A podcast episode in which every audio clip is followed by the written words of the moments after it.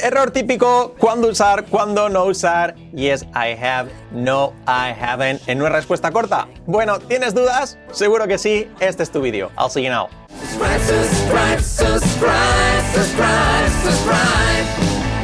So welcome back here to You Talk TV. Yes, I have. ¿Cuándo se usa eso? ¿Cuándo no se usa? Vamos a ver. Mm, Bueno, la pregunta típica, pues por ejemplo, si decimos, oye, ¿tienes perro? Do you have a dog? Yes, I have. Eh, Error. No hay que responder yes, I have. Y miras, ¿pero cómo? Si me has preguntado, do you have a dog? Pues no, el error es ese. No se puede responder yes, I have. Sería yes, I do. ¿Por qué? Porque hay que responder siempre, siempre con el auxiliar. En este caso, ¿cuál es el auxiliar? Si vamos a la pregunta, do you have a dog?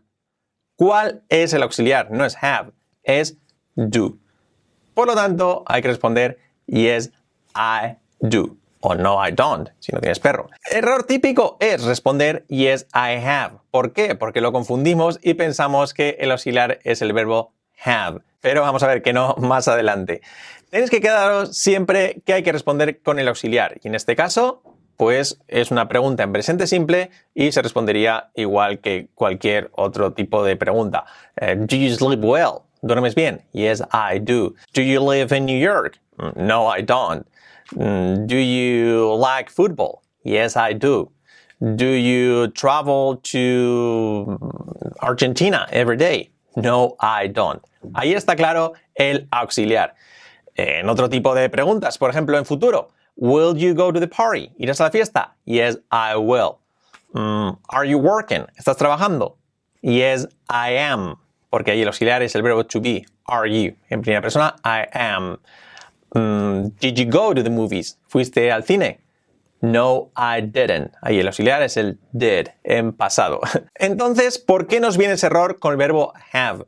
Porque cuando respondemos, decimos, por ejemplo, Do you like music? No decimos yes, I like. No. decimos yes, I do, porque es el verbo auxiliar. Con el verbo have ocurre que nos liamos, porque el verbo have pues tiene dos significados. Have, tener, como verbo normal, y have como verbo haber. ¿Qué hace de auxiliar en el presente perfecto? Por lo tanto, tenemos que diferenciar claramente cuando es el verbo have, tener, que es un verbo normal, como comer, dormir, beber o correr, y cuando es have, haber. Cuando vemos, por ejemplo, el presente perfecto, que decimos, mm, ¿Have you talked to her? ¿Has hablado con ella? ¿Have you talked to her? Vale, entonces ahí que responderíamos, pues yes or no, y el verbo auxiliar, que en este caso sí que es have. Entonces hay que responder sí, yes, I have, o no, I haven't. Pero en este caso sí, porque es presente perfecto. Y el verbo auxiliar es have. Have you talked? Y el verbo principal sería talk, hablar. Have you talked to her? Yes, I have, or no, I haven't. Pero en el, en el caso anterior, pues do you have a dog? Es do, el verbo auxiliar es do, y have es tener. Tienes un perro. Do you have a dog? Yes, I do. Have you talked to her? Yes, I have. Have you been to Barcelona? ¿Has estado en Barcelona? Mm, yes, I have. Así sería. Es sencillo, ¿verdad? Sobre todo tenemos que diferenciar lo dicho. Verbo auxiliar, el verbo haber, have, que es en presente perfecto, y el verbo principal cuando quiere decir tener, en presente simple, por ejemplo, do you have a dog? Yes, I do. Si fuera en futuro, will you have a dog? Yes, I will. Eh, Porque ahí el verbo auxiliar es will, el modal.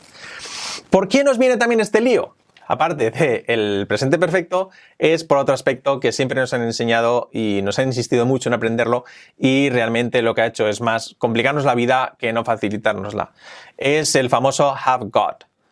Have got es una forma de decir tener, pero mm, bastante complicada. Para decir, por ejemplo, tengo un perro, podemos decir I have a dog, forma sencilla y simple, o forma complicada, que es la que se han empeñado en enseñarnos, que es I have got a dog. I've got a dog. I have got a dog.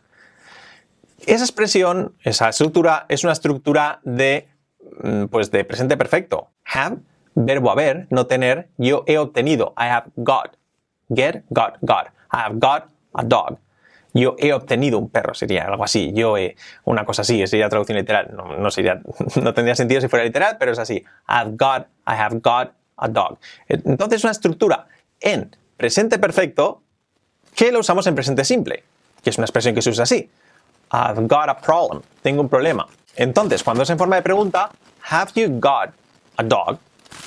Es válida totalmente, pero es muy liosa para la gente que convienta. Entonces, sí, la respuesta sería yes, I have, porque es una estructura de presente perfecto. Y ese have no quiere decir tener, sino quiere decir haber. Has obtenido. Bueno, esta traducción me la invento yo, eh, pero es más o menos así. Have you got a dog? El verbo principal sería got, get, en participio got, get, got, got. Y mm, entonces el verbo have haría allí haber y sería auxiliar. Entonces sí que es por eso la respuesta es yes, I have o no, I haven't. Nuestra recomendación, por supuesto, y ya la habréis oído alguna vez, es que no, pues no aprendáis de momento ese have got, porque es un auténtico lío. Es una estructura en presente perfecto mm, que se usa en presente simple, pero que no se puede usar luego en futuro ni en pasado para decir tendré un perro. No, puedes decir I will have got. No, no funciona así. O en pasado, I had got. No, no se puede conjugar. Solo es para presente perfecto eso sí, es una expresión que se usa mucho, va a ser en películas, en canciones, lo vais a ver los nativos, y, hay que aprenderla, hay que saberla, pero más adelante, más adelante, hay que saber qué significa, pues eso, tener, pero más adelante, cuando tengamos ya claro el presente simple, cómo funciona el verbo to have, como verbo principal, cómo se conjuga con el do, con, con los auxiliares y demás, una vez que se tiene eso claro y ya se ha visto en todos los tiempos verbales, pues ya se puede aprender la forma have got, sobre todo para reconocerla, porque yo no la uso, pero obviamente hay que reconocerla para, pues, para películas, canciones, etcétera, etcétera, etcétera. Pero ¿qué ocurre? Que eh, se han empeñado a que lo aprendamos lo primero de todo prácticamente y no veáis el lío que nos hablamos siempre, los niños ahora que están estudiando en el colegio, que empiezan primer año de inglés, he has got curly hair. hair. Él tiene pelo rizado. He has got curly hair. Y no entienden nada, es normal que no entiendan nada porque están usando, aparte que es complicado el inglés, están usando esa estructura have got como presente simple. O sea que es mucho, mucho más lioso y ya es lioso para adultos, pues imaginaos para niños. He has got curly hair. Lo estaba pronunciando mal queriendo, lo pronuncio así. Así pues ahí está el kit de la cuestión. Hay que tener muy claro cuando el verbo have es verbo principal y quiere decir tener y cuando es auxiliar que es el verbo haber. Lo dicho. Do you have a sister? ¿Tienes una hermana? Yes, I do. No sería yes, I have. Yes, I do. Have you been to New York? Yes, I have. Ahí sí, porque es verbo auxiliar. Y si nos preguntan con have got, pues sí. Have you got a problem? ¿Tienes un problema? No, I haven't. No, I haven't. No tengo. Y ya está. Entonces, en este caso, have got, pues se responde con no, I haven't or yes, I have. Os voy a hacer algunas preguntas ahora y veamos cómo lo responderíais. Por ejemplo, si digo, hey, do you have a car? Do you have a car? ¿Qué responderíais allí? Yes, I do. Eso es el do, es el auxiliar y have es tener. Si digo, mm, have you got a pen? Have you got a pen? Tienes un bolígrafo. ¿Cuál es el auxiliar aquí?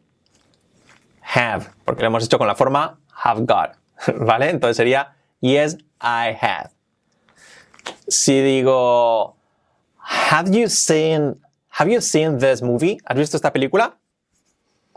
¿Cómo sería la respuesta? Vamos a decir no. No, I haven't. ¿Ok? Aquí, pues fijaos, have you, have es el verbo auxiliar, have, por lo tanto, hay que responder con have.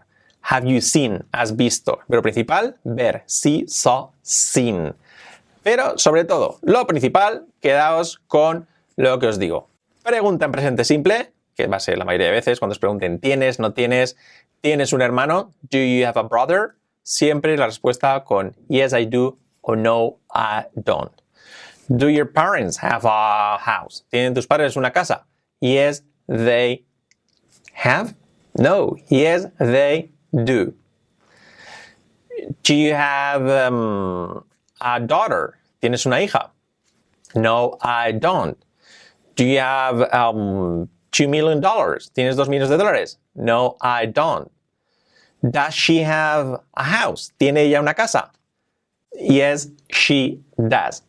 Nunca sé yes, she has. No, yes, she does. El verbo does, do, en tercera persona, pues hace auxiliar en tercera persona, does, yes, she does. ¿Ok? Espero que os haya quedado claro. Importante que os gusta la forma de cómo enseñamos y queréis dar un super empujón a vuestro inglés, tenemos una presentación totalmente gratis con Fran y conmigo, donde explicamos pues nuestra filosofía del aprendizaje del inglés, cómo aprendimos nosotros y qué hicimos, y también pues qué tienes que hacer si quieres llevar tu inglés a tu siguiente nivel y si quieres aprender con nosotros seriamente y decidirte dar el paso para cambiar tu inglés y aprender de una vez por todas con buena fluidez, buena comprensión y buena pronunciación, tienes allí la posibilidad de acceder también a nuestra plataforma YouTalk TV Plus. Así que nada más, espero que os haya gustado, muy muy importante, si nos quieres ayudar, por favor, compartir este vídeo, darle a like, suscribíos, súper importante, suscribíos a nuestro canal para estar al día de todo y comentadme abajo qué os ha parecido, si os ha gustado, no os ha gustado, si lo sabíais no lo sabíais, si os ha quedado claro. Cualquier cosa, comentadlo que os leemos. Thank you so much. Bye bye.